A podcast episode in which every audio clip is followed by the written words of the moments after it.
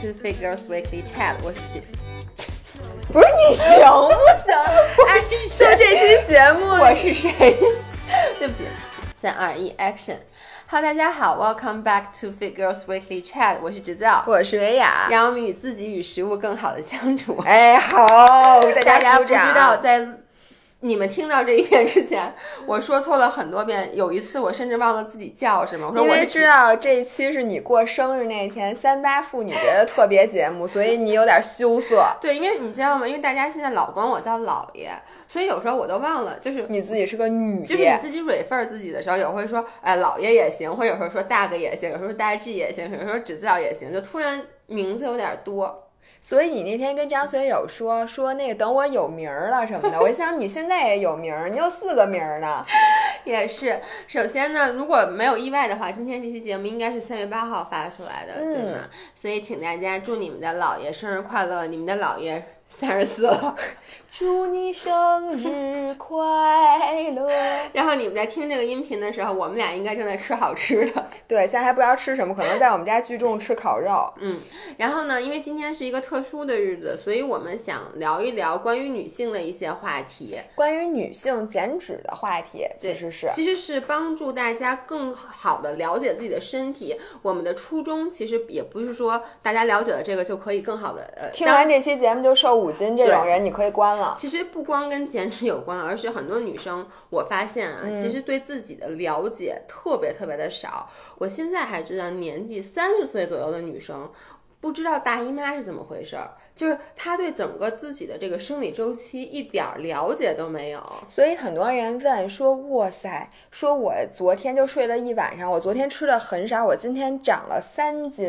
说那个我姨妈期胃口怎么这么好，我该怎么办呀？然后说我那个小肚子为什么永远减不下去，为什么老是突出的？问这三个问题，或者说你脑子里 wonder 过这三个问题的，请你听我们继续说。呃，我们其实今天是想说。说呀。很多女生她在减脂也好，或者在日常生活中，她会遇到很多困扰。这个困扰非常不幸的是只发生在女生身上，男生确实是没有这方面的困扰。比如说举一个简单的例子，女生会不会发现自己一减脂就饿得要死？我们能吃的东西变得非常的少，但男生呢，好像他吃的还是挺多的，他可能只是少吃一两口，一下就瘦下来了。一下就男生的减肥比女生要容易很多。对，这个我简直太有共。共鸣了，你知道我和老何就是过年的时候，我们俩不都在家里蹲着吗？嗯，我们俩已经好久没有这么亲密的，天天都一起在家待着，所以我们俩吃的东西是一模一样的。他吃薯片，我也吃；他吃巧克力，我也吃。就我们俩吃的真的是一模一样的。然后呢，我们俩同时发现自己都长了好几斤。嗯。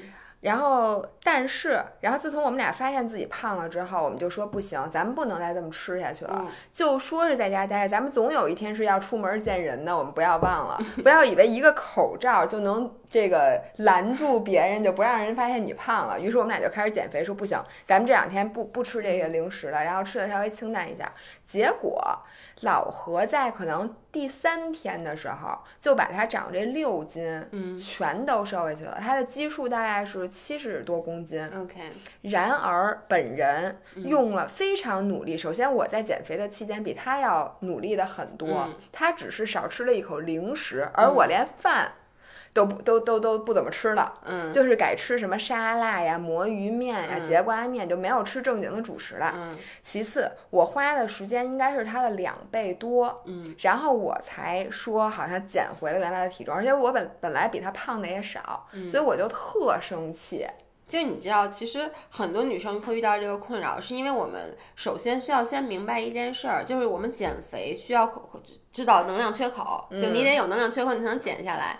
而男生本身他每天的这个消耗。就比女生多好多。就举一个例子啊，比如说我男朋友，他一天他不长胖，维持正常体重，他可能能吃个三千五百卡。嗯。然后呢，比如像你，你一天比如说吃个一千六百卡。嗯。然后现在你们俩都说减肥，都说减掉五百卡的热量摄入。嗯。你少吃五百卡，每天就一千一百卡，基本上你啥都吃不快饿死了。对，但是就比如我男朋友或者你男朋友老何，嗯，他少吃五百卡，他真的就他还能察觉，他还能至少吃两千五六百。那你说他就。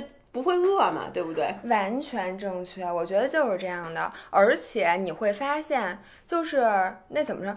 就是我们的胃口其实并没有差那么多，嗯，他能吃的多，但他的胃口，比如说他能吃的量应该是我的两倍，嗯但他的胃口没有到我的两倍。对，于是呢，他就能吃饱，我就吃不饱。是的我一减肥就得饿着，他减肥不用饿。因为其实人体是有一个最低需要摄入的热量的一个基基线的，一般人大家都认为是一千二百卡嘛，就是说你少吃一千二百卡就不健康了。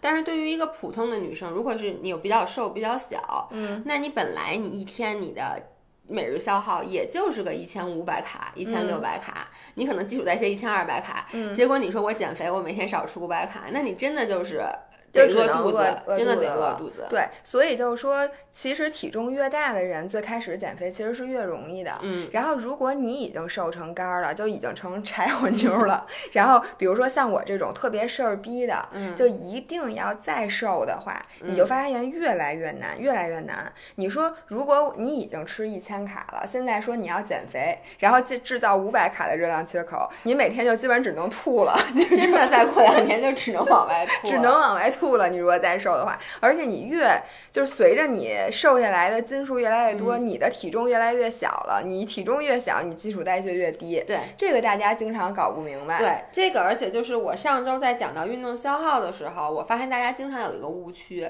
就是因为也是因为大以前一直在说大家要多做力量训练，因为力量训练可以帮我们身体提高肌肉含量，嗯因此可以帮我们提高基础代谢。这句话一点问题都没有。而且我们说它的时候，是因为我们发现大部分女生她会忽略力量训练，对他就只去做有氧。那我们说你其实应该增加肌肉含量，但是呢。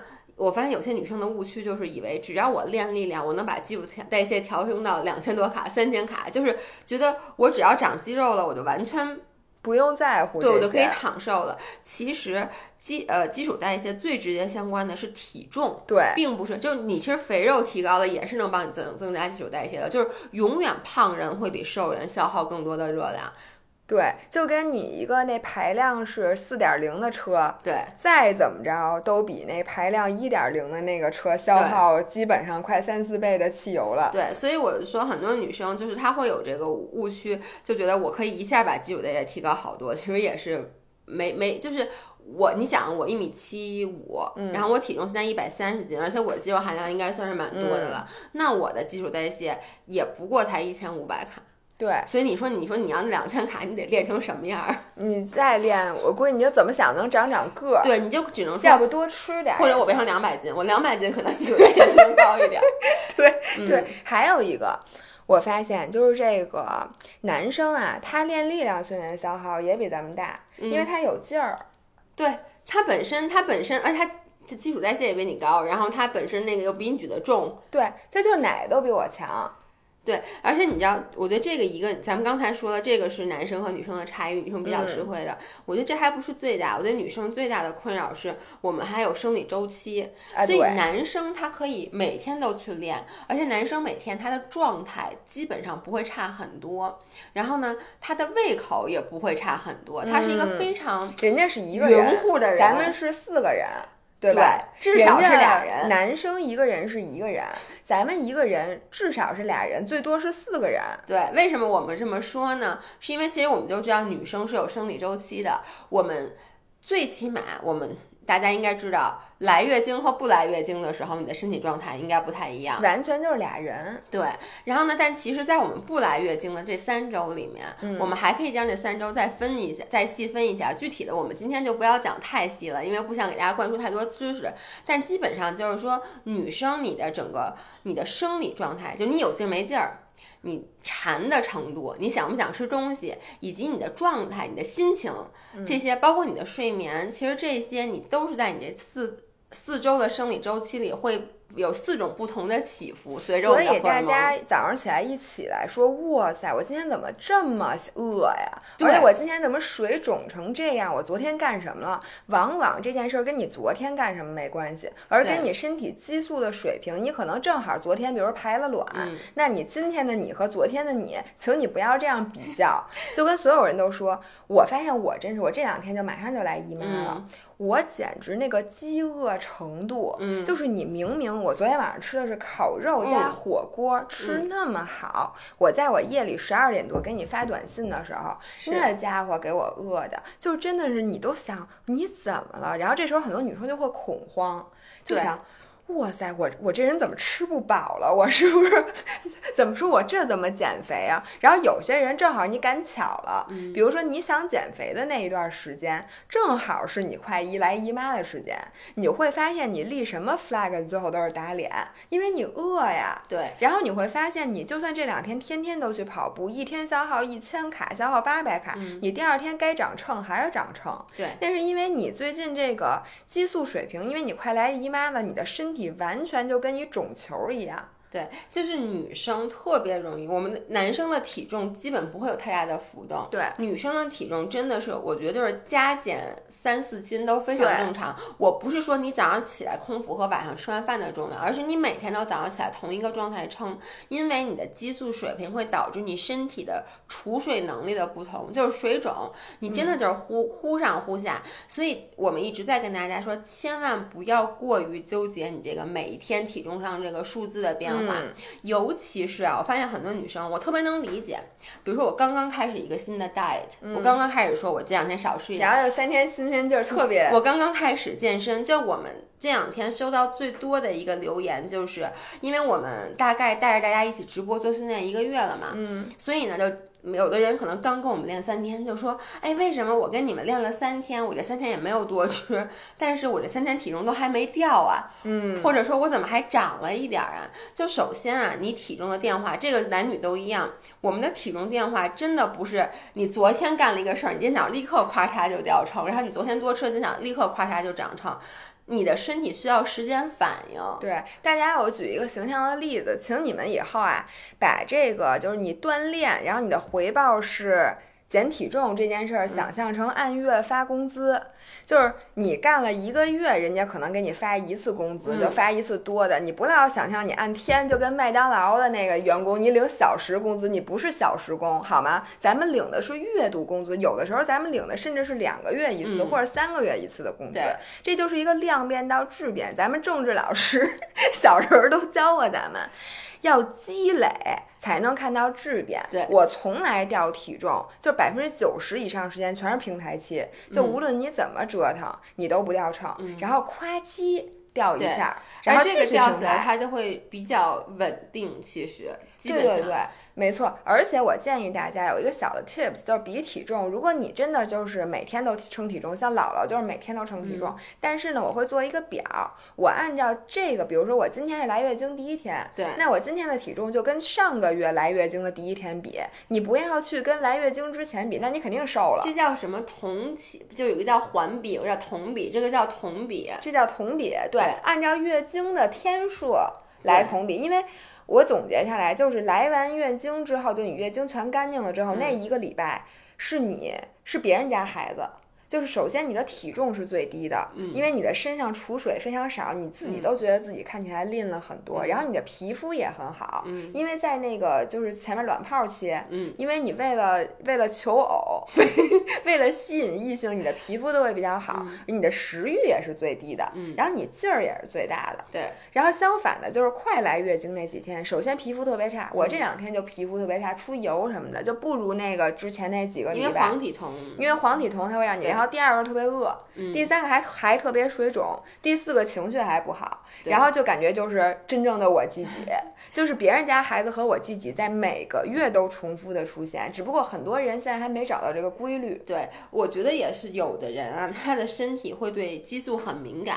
就是我们在这儿给大家讲的，其实更多是一个从原理上一个比较 general 的一个、一个。叫什么指导方向？但其实人与人之间差别特别大。就比如说，我们俩都是属于来月经的时候，该练还能练，就是我们没有什么特别难受的感觉。就我很从来没疼过，就有时候有点虚，嗯，你能感觉有点虚。但是呢，我知道有的女生。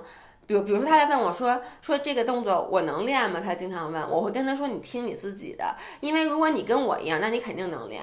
但有的人真的是每次来大姨妈那个难受。我以前有同事每次来大姨妈都吐，就那种哇哇的吐，他那个疼就真的是疼的直打滚儿。那你这个时候你还说，我必须得练。对，说你看姥姥姥爷，人家来月经人都照样的那个训练，不打断训练计划，那我也要照样去健身房撸铁，你就一边吐一边举，就是特别不现实。其实对很多女生真的来姨妈就像病来山倒一样，真的就特别特别的虚弱。所以大家其实是要学会去。怎么说？呃，感受自己的身体这个事儿，没有任何人能告诉你。你就包括你的饥饿感，你到底这时候是馋还是饿，或者说你的疲惫感，你到底是真的，你你只是累、疲乏，还是说？我就是不舒服了，这个你必须要自己去甄别，没有人能告诉你。就比如说我经常在上燃脂课，就比如我们这两天直播的时候，有的人就会说啊累死了，我练不下去了。但是这个时候我其实无法去判定你这就是真练真累练不动了还是懒。对，因为很多时候不有很多时候你是这样，你是身体可能到了一个极限。你现在练的极限，但其实很多运动是你 push 你自己推过这个极限以后，你就会到达一个新的层次，有点像你减脂平台期似的。你过了这个坎儿以后，以后又是一片新的世界。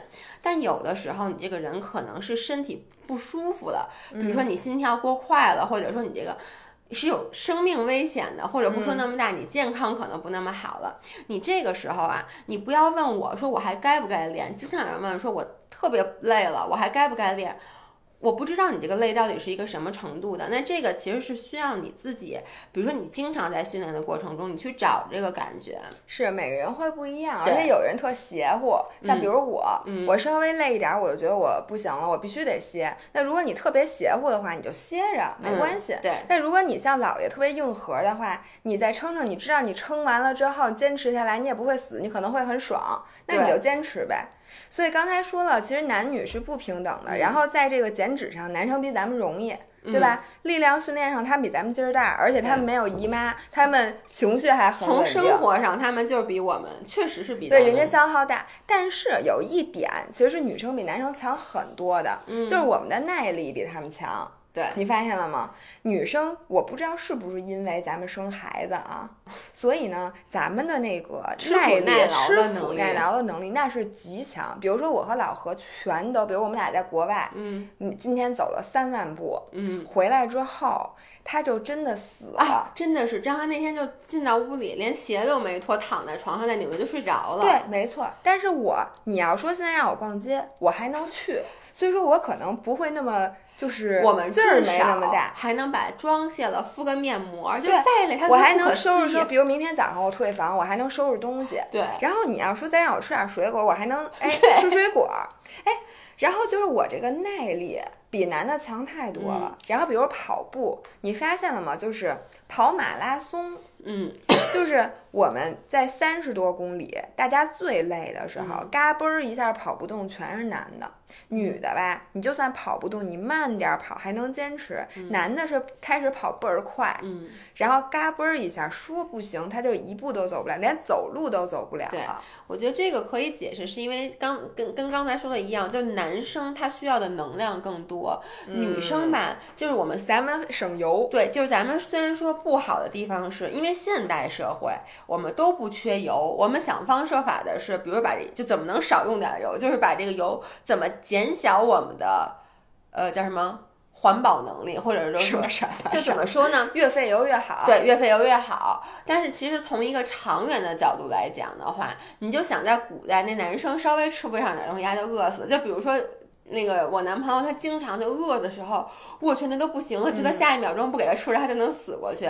但是我饿，我一般就特别饿。你要说现在没吃的，我咬咬牙也就忍，也就忍过去了。就是。在古代原始社会的时候，男生这个他们这不是他们的优势，这是他们的劣势。但是咱们为了繁衍后代，如果你在怀孕的时候饿肚子，你也不能死，你得把这后代给生下来。所以我们就养成了非常优秀的耐力，这个就可以帮助我们。因为如果女生想减肥的话，有一个绝对好使的，就是你做 less，做稳态有氧，然后你做很低强度的，就是女生真的可以做到。我们在椭圆机上待俩小时，但是一般的男生除了老大。大爷都没有这一项技能，因为他们嫌这个椭圆机啊阻力太小，戴上去没有感觉。但是你让他做一会儿，他累的就不行了。还有 Tabata 就这种 heat，女生是可以做五十分钟甚至一个小时的，男生基本上四分钟就不能我真的不一点都不给你夸张，我呃这周末的时候，那个带着张涵做那 Tabata，他真的连。他做到第三组的时候就要吐了，他真的是那种极度的生理不适。然后做到第四组的时候就说这一定是我最后一组，他都要跟我急了。但你知道四组特巴他四四一十六才十六分钟，他就真的已经快死了。然后我就跟他说：“我说你知道吗？我们燃脂课就可能有的人只练过两次的女生。”都能跟下来五十分钟，因为昨天我问了一下，有的人说我第一次来好累好累，然后有好几个说今天是我第二次跟，没想到居然跟完了。你就想想这女生和男生的差别有多大吧？对，我觉得这个是咱们非常巨大的优势。然后女生和男生还有一个特别不一样的，就是我们囤积脂肪的地儿是不一样的。嗯，你发现吗？男生胖和女生胖完全是两种胖，女生的胖更好看，因为男生都胖肚子。就是男生 胖是会胖那个叫什么内脏脂肪？对，内脏脂肪。首先他们往里长。对，女生是皮下脂肪。对，女生是皮下脂肪，这一点就咱们比他们健康很多。因为男生他那个内脏脂肪是会阻碍你的健康的。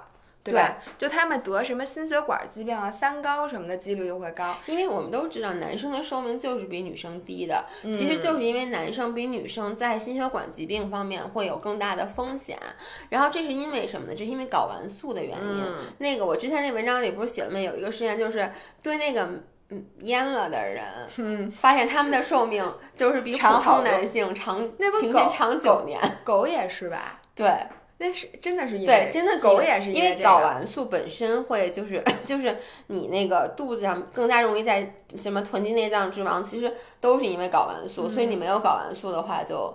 我也有吧，只是少。女生都低嘛，所以女生我们更多，因为女生主要的我们的主导激素是 estrogen，就是那个雌激雌激素，所以它会因为雌激素本身会让你的脂肪更容易囤在，它主要是一个是下半身，就臀腿部位，嗯，臀和大腿，就其实说白了就肚脐眼以下的这个部位，一个是你的背部，然后呢很多女生，呃，我低头看了看我自己平坦的胸部。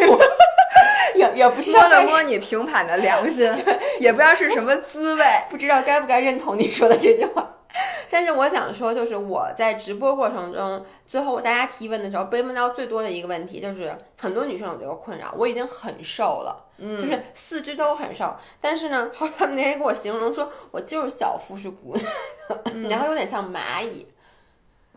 哇塞，没有那么夸张吧？没有那么夸张。那他其实就想说的是我。因为大家都说，对你老说减脂要全身减，那我们现在全身不能再减脂了，胳膊腿都快没了，胸也快没了。对，但是我就是小腹还很大，说那我应该怎么办？那你来给大家解释一下，让我咳嗽一下。我的天哪，同学们，如果你没有听过我们的节目，姥爷不是新冠，姥爷是习惯性咳嗽，你咳了每年冬天都咳，已经咳了无数年了。对，是的，我刚才暂停了一下，然后。发出了无比剧烈的咳嗽，我们还吓死我！我该不该担心？别报警，我可以解释。我，继续说这个小腹，为什么女生那个小腹会鼓呢？嗯，其实就是因为我们的那个子宫，我们的生育器官长在小腹里边。那脂肪有一个特别大的功能，就是保护我们的这个东西。一个是如果有人拿刀捅你一下的话，他首先捅到的是你厚厚的脂肪，所以就不会一劲儿把你孩子扎死。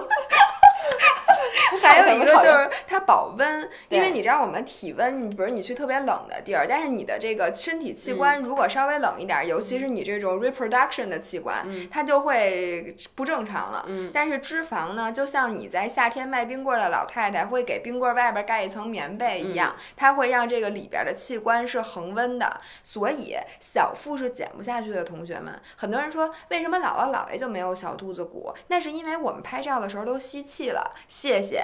不要再问我姥姥，你拍这个马甲线的照片的时候，你是不是吸着气的啊？废话，谁谁拍照的时候使劲顶着肚子？谁拍照的时候舔着肚子拍？我问你，作为一个博主，我是有这个起码的素养的尊重，对对，所以当然是吸着气拍的。如果你想看我鼓着肚子拍的，请你在音频下面举手，我给你拍一张。因为是这样，就是说。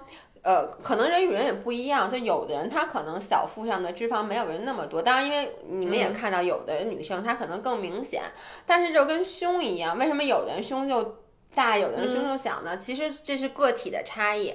我想说的是，真的，既然这是我们已经认清一个无法改变的事实，就像你说的，我不能再瘦了，我胳膊腿胸都瘦没了，我我小腹就这样。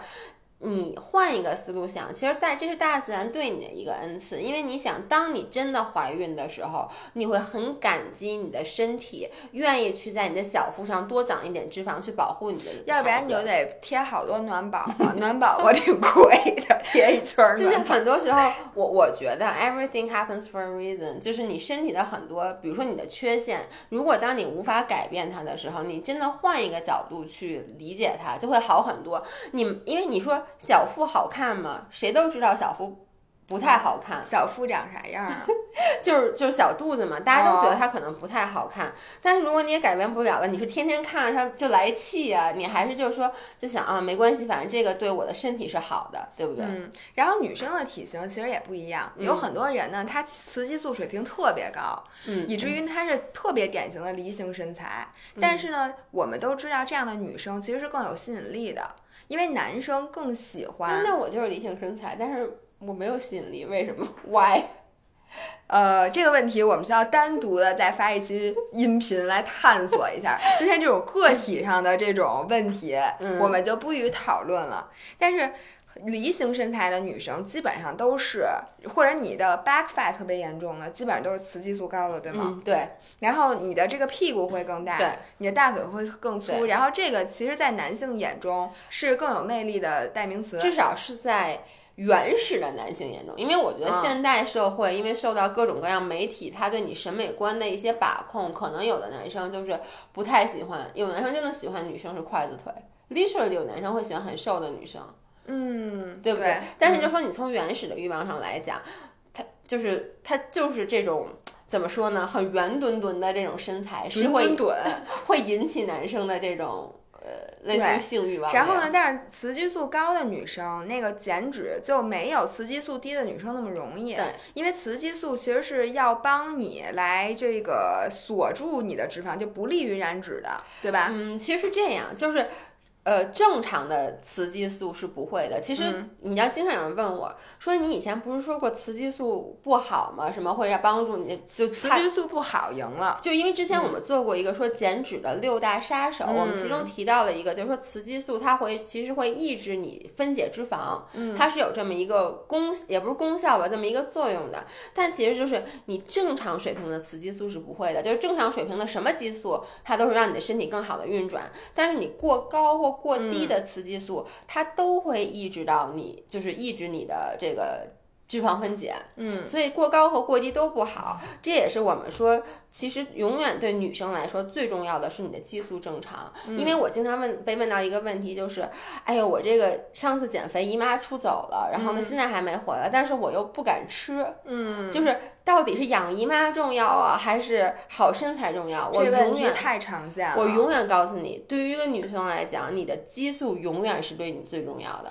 对呀，因为激素对我们来讲太重要了。就是激素，你不要以为它是一个很简单的东西，什么东西是好，什么激素好，什么激素不好。激素没有不好的，它只有不正常才不好。对，而且激素和之激素之间的这些关系，你发现你真的牵一发动全身。对，而且只要你调了一个钮，你把。把它调坏了，你自己把它做坏了，你其他的全乱，而且只要你一乱，就很难再好。对，因为人体是一个非常精密复杂的仪器。然后我之前在在做那个 research 的时候就说嘛，如果一个女生就是。把你的肌你自己通过减肥也好，什么也好，你把你的这个姨妈作走了，嗯，你其实再让她回来，你所需要付出的时间和代价，往往是你之前把她给弄走的一倍甚至更多。对，就简单的来讲，比如说你现在每天节食，然后不吃饭嚼冰块，然后你吃饭嚼冰块儿用了，然后让你成功的把姨妈逼走了，然后就算你恢复你减肥之前同样的饮食，你可能的姨妈就不会来，对，然后大夫会告诉你不行，你还得多吃点儿，对，然后。你就要把自己得吃成一个胖子，你的姨妈才回来，然后你再重新开始减肥。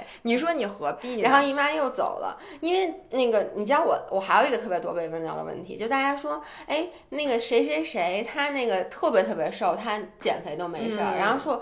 他让我怎么一减肥就来那个姨妈就不来了。昨天晚上还有一个人问到一个问题，他说其实我之前节食极度节食什么都不吃，我姨妈都很正常。说我从去年开始正常饮食加训练，我的姨妈不来了。就是我想在这里解释的是，首先刚才维雅说到了，就是你的身体非常的精密，然后你的激素是很难被解释的，就是。它是生物，它不是物理，它不是一个公式，所以呢，你其实很多东西是无法被特别明确的解释，这是第一。第二就是个体差异非常之大，有的人他就很抗造，说吧，他抗造能力非常强，于是呢，他可能使劲的什么跑马拉松，每天跑一马拉松，然后完全不吃东西，瘦成那个体脂可能只有十四，一个女生，那她姨妈照样来，人家一点问题都没有。但是有的人可能像你，体脂比比如说是二十八，然后你。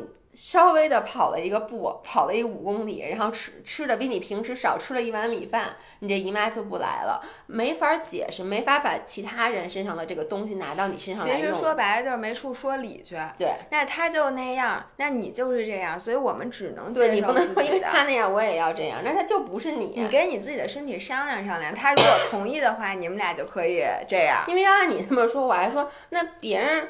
人胸还大呢，凭什么我胸这么小？对，所以这个事儿就是真的个体差异太大了，所以我们没有办法去跟别人比较。所以换句话说，就是说同一个减脂的方法，他用有用，那我用可能真的一点用都没有。对。但像刚才那个女生，我想说一个建议，就是说对于姨妈的这个问题，她说她原来是节食，嗯，她都姨妈来，她是后来恢复正常的饮食加运动，姨妈反而不来了。我觉得这个问题出在运动上，嗯，就是说。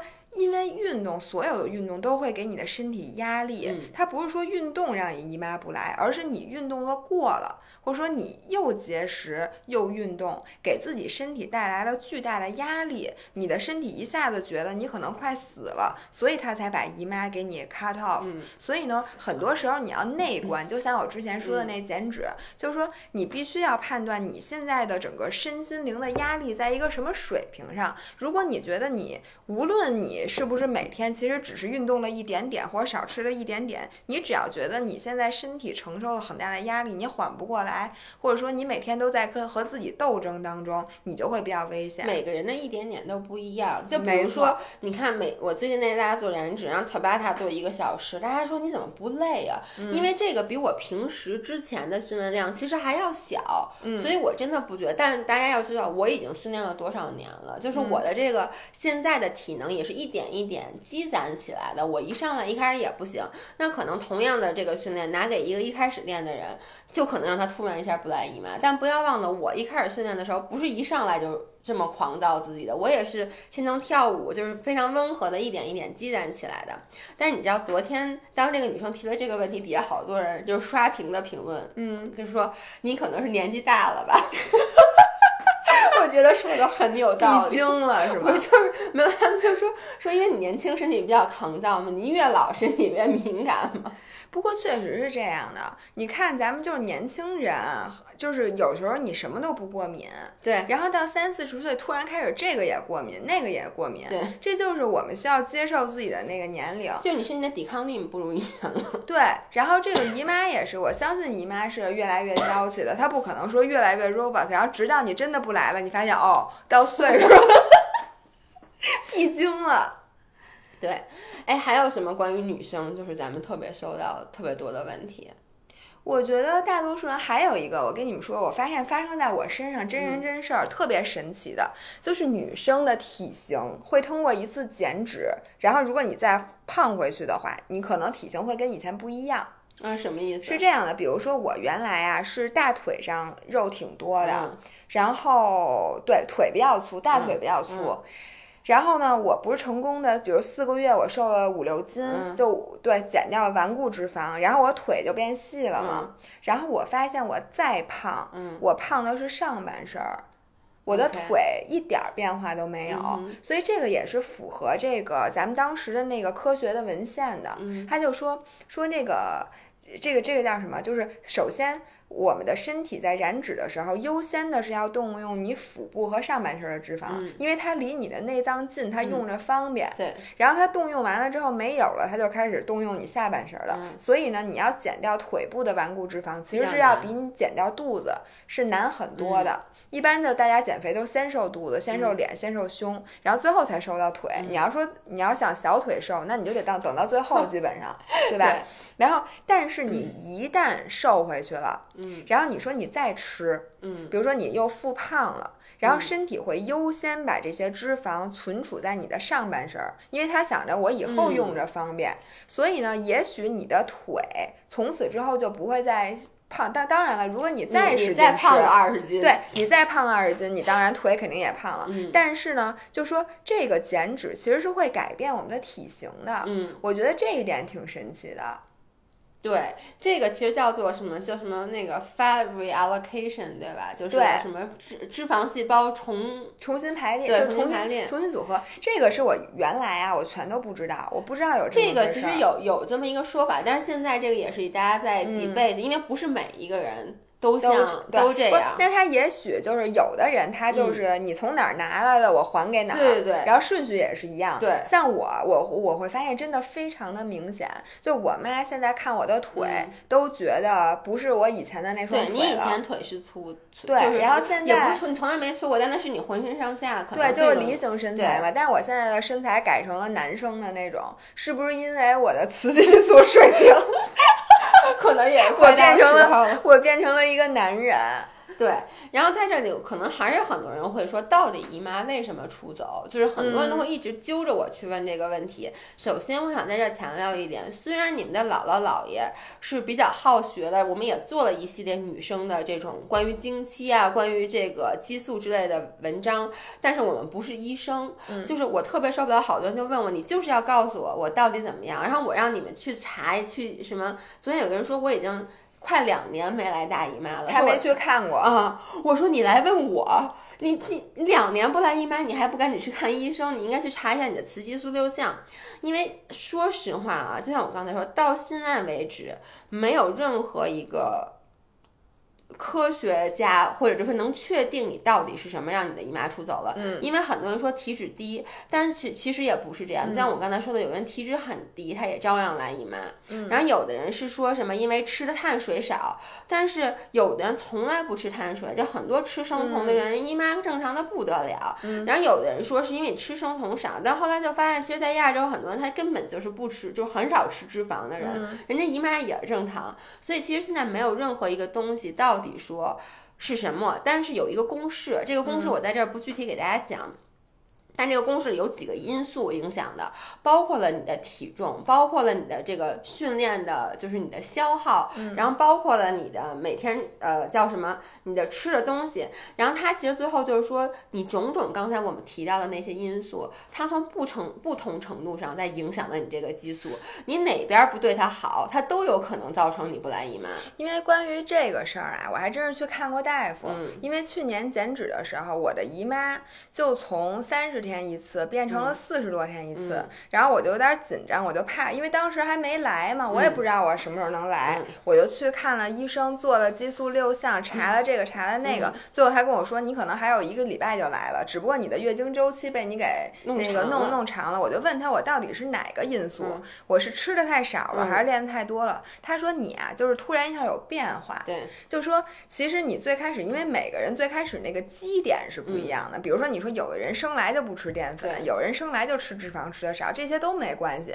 你一直是这样的，你就继续，肯定没毛病。对。但是你一旦，比如说你从一个巨爱吃碳水的人，突然一下把碳水全都戒了，这个就是一个危险信号。或者说你以前从来都是耐力运动，你突然改成有呃改成那个举铁了，就是要疯狂的举铁。比如说你要比比基尼，就有可能。那相反，你也可有可能。我觉得你不要看这个绝对值，你要看你的变化。只要你突你。的生生活，或者说你最近压力特别大，对，也有可能，就是你只要生活发生了急剧的改变，而且这个改变是对你的这个保持保存脂肪不利的，嗯，保存你体脂不利的，可能你都容易。是的，然后我我再解释刚才我说的那个值啊，其实它到最后是一个什么原理？它就说，你当你的身体摄入的热量过低，就整体你每公斤体重，从你。那儿得到的热量过低的时候，它就有可能会影响你的姨妈。所以这个热量过低，有可能是你过度训练，有可能是你吃的少，有可能是你激素紊乱导致你燃脂能力比以前强或比以前弱，这个都有各种各样的可能。然后大家如果真的想测试一下自己这个值的话，可以去翻，就是我们会把这个这期我刚才说的这期帖子或这个公式放在我们今天喜马拉雅这个就底下文字里面，大家可以去看一下。OK，所以我们刚才说了好多好多，然后关于女生、关于姨妈的，我想总结一下，其实就是我觉得尊重女生的差异才是最大的男女平等，因为很多时候我们都要跟男生比，就我们就觉得你这个你要这样，我也要这样，嗯，或者说你这样我就不能比你差。但是刚才我们说了很多很多，我们不是谁强谁差的问题，我们根本就是两个物种。从生理构造，尤其是在像健身啊，在饮食这种。就是它跟身体息息相关的这种竞争项目上，我们就更不能跟男生去比，因为我们各有各的玩法。对，而且其实我在你上再 elaborate 一下，不是不能跟男生比，我甚至觉得不应该跟任何人比，你就是跟自己比，因为像我们刚才说的，你两个人的差异会非常非常的大。然后还有一个就是，我希望女生能多花一点时间和功夫去了解一下这些。女生专属的知识，因为我有时候就觉得很多人问的问题。昨天有一个女生问我说：“呃，老师，我的月经周期是二十八天，你说这个准吗？” 我当时就说：“我说还有比你更不准的吗？”有比你更准的吗？对对啊，就不就还有比你更不准的吗？就你是最准的吗？二十八天是教科书啊！因为很多女生她其实会有一些担心，说哟，我每次月经都三十多天，说我这对身体是不是不好？其实你在嗯二十多天 到四十多天之内，你的月经周期都是准的，只要它比较规律。每个人身体是不一样的，大家也不要过度担心这一点。对，我觉得你说别跟任何人比，这个我不能赞同更多。就是我们的身材。还不能跟别人比，我们的食欲不能跟别人比，我们能进行的训练不能跟别人比，然后我们的心理素质也不能跟别人比。对，而且大家特别爱比这个。就是你无法控制自己的笔，嗯，就比如说每次在这个呃直播课结束之后，大家就会说，大家赶紧报一下，你消耗多少？对，然后大家会说互相报一下热量，大家开始互相报。其实你报的这个过程就是大家在比嘛，然后大家会说，哎，为什么你消耗这么多，我消耗那么少？那其实我在给大家解释过了之后，还是很多人在问，我觉得他们也不是就是一定纠结，但他就忍不住想知道一下，看看，哎。你消耗多少啊？我消耗多少啊？就是包括很多人会问说你身高多少，体重多少？这是我得到最多的问题。在上课过程中，姥爷身高多少？但是因为他要跟你比体重，对他要跟你比上体脂多少，他可能想看看你的体脂是多少。嗯，然后很还有很多人问姥爷你在减脂期的时候你吃多少卡？嗯，就是也有很多人问你对吧？说维亚减脂期的时候吃多少卡？问题是你跟我一样吗？我减脂期的时候我还能吃两千卡呢，但你吃两千卡，你可能是你增肌时候的，对不对？然后有人问维雅减脂期是多少？就是每个人你的。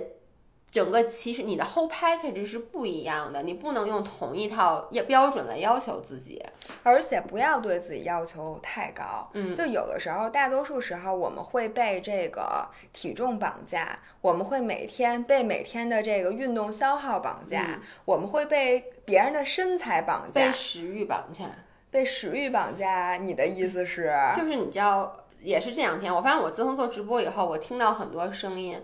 昨天有个人就问说，我最大的问题困扰就是我老忍不住要吃零食，说我怎么才能消解我这个欲望？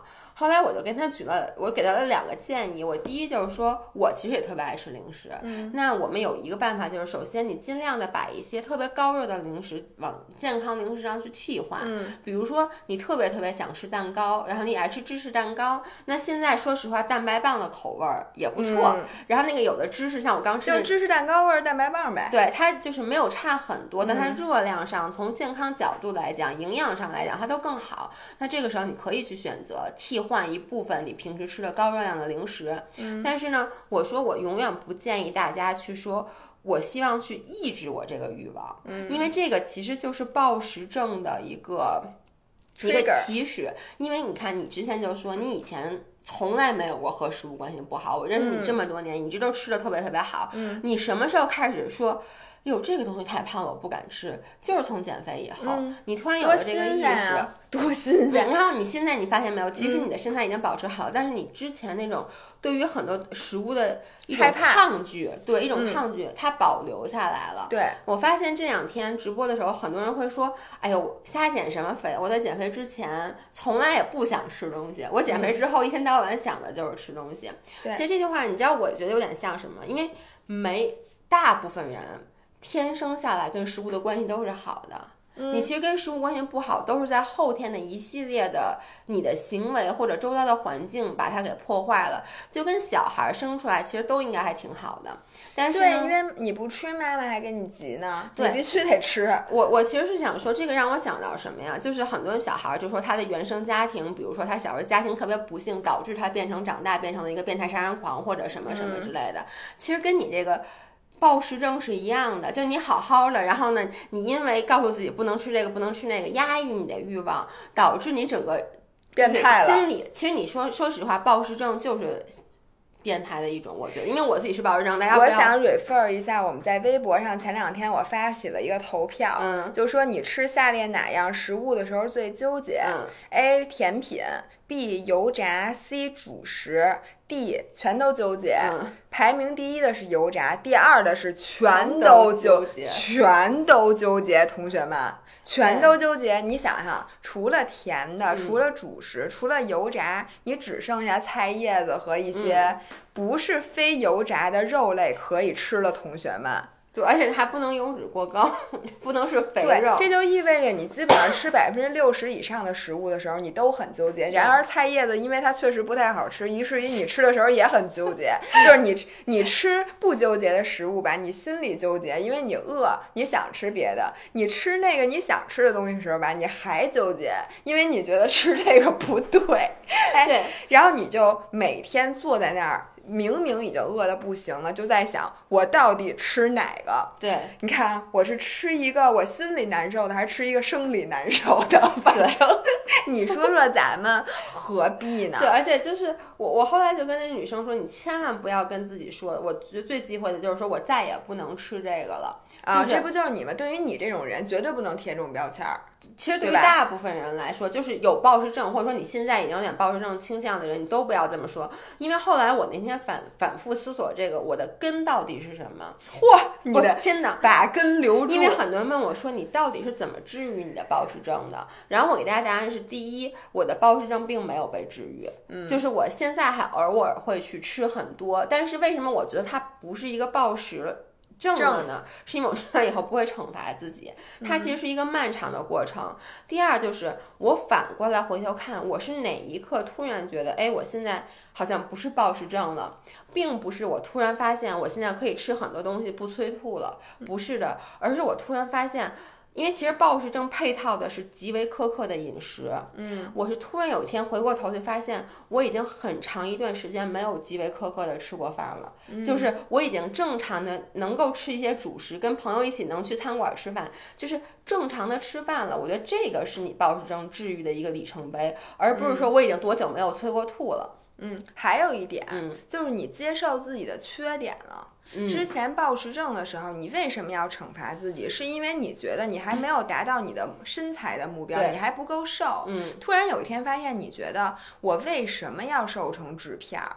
我为什么要这样？我把我整个人生都搭进去了，我就为了减那五斤，我值当吗？我现在不好看吗？我现在其实很好看。对，当你觉得你现在的现在镜子中的自己很好看，你能看到自己很多优点的时候，其实你也就没有必要惩罚自己了。是我昨天在给大家讲的时候，我讲了一个故事，我说在咱们很早的一期视频的时候，当时冬天之前，咱们说冬季怎么保持好身材，也是音频节目，我当时说了一句话，我说对于普通人。啊，不要老去减肥，因为减肥就是在折腾你自己。除非你现在真的很胖，那否则你比如你是一个正常的人，你要想清楚一件事儿，就是只要你减瘦下来，你维持它远远比你减瘦下来要辛苦。嗯，你愿不愿意花自己？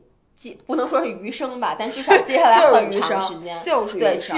维护你这个好身材，你图的是什么？嗯，像你，因为你看你现在是一个工作需要，等于因为你是一个运动博主，你是一个健身博主，你需要上镜。我对演员是同样的道理，这个其实是你的专业素养。但如果你就是一个普通人，你图的是什么？你要想清楚，你想明白了，说我就要瘦，我就要好看，这是我毕生中追求的目标，那你就需要付出毕生的努力。嗯，但是其他人，我特别不建议，就是你那种叫悠悠带，就是叫什么溜溜球带，就我这段时间我要瘦，那段时间我胖，你。又不是比基尼运动员，然后你会把你自己的身体搞坏。所以当时在冬天的时候，我说了一句话，我说大冬天的，我说你减什么肥？你给谁看啊？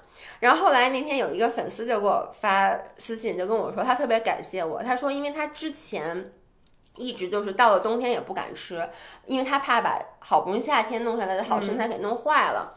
然后呢，但导致一个，因为冬天其实是 holiday season，嗯，就是各种同事聚餐，然后家里聚餐，他然后朋友聚餐，他想方设法的不去，就导致他每基本冬天那个重要的社交活动他都参加不了。他甚至说他连年会都经常找借口不去，就为了怕到年会忍不住吃东西。然后呢，他说今年就因为我说了一个，我说你冬天瘦下来给谁看？他想了想也对。于是他就开始跟一些人出去，就是跟同学啊、跟同事出去吃饭。他后来发现他是胖了那么四五斤，但是他的心心态和他整个的状态远比他以前那个不幸福的冬天要好。我以为他终于找到另一半，因为你知道吗？在你呃严格控制饮食的时候，你是不可能去约会的。对，你明明瘦下来是为了找对象。然后你不能出去，对，而且你能想象，就是你跟一个男生约会，first date，然后那个你们去了一家高级的餐厅，然后你说我就吃一沙拉，就我觉得我如果是一个男生，我会觉得这女生是一个无趣的人，嗯，对不对？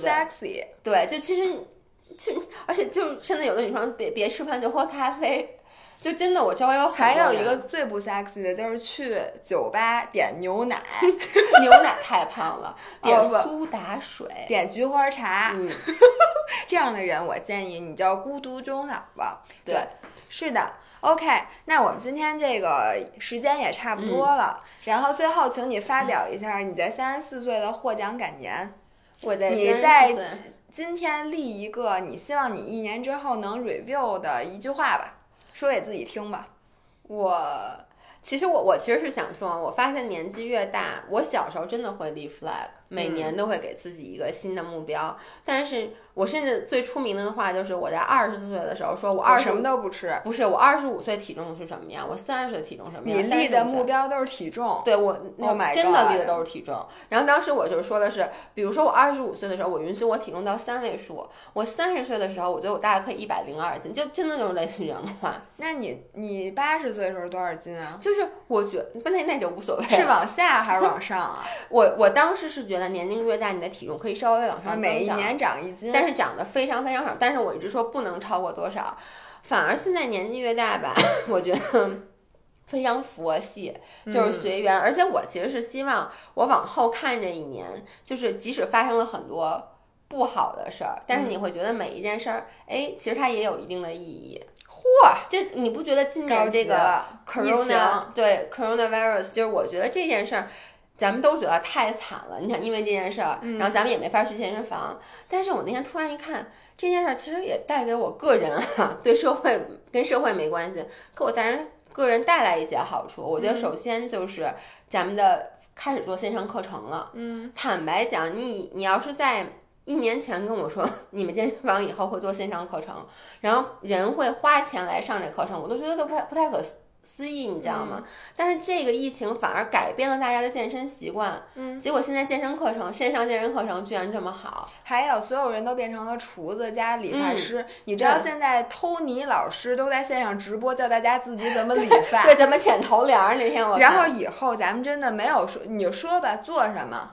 所有人都是留学生，所有人都会做各种各样。我已经在开始在家吃韩国烤肉了，同学们。所以我就觉得，其实这个也，因为还有就比如我男朋友，他以前一直在出差，我老说我特别喜欢他出差，但是呢，他这一段时间在家，我就觉得有另外一个好的地方，对，就是。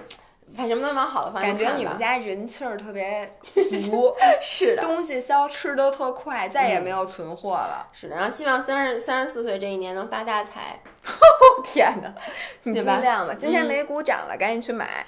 好的，那今天的音频就到这里，让我们再次鼓掌，鼓掌祝老爷这个生日快乐。嗯然后另外祝所有全天下的这个听我们节目的女生们，女人节快乐，女神节快乐拜拜。拜拜。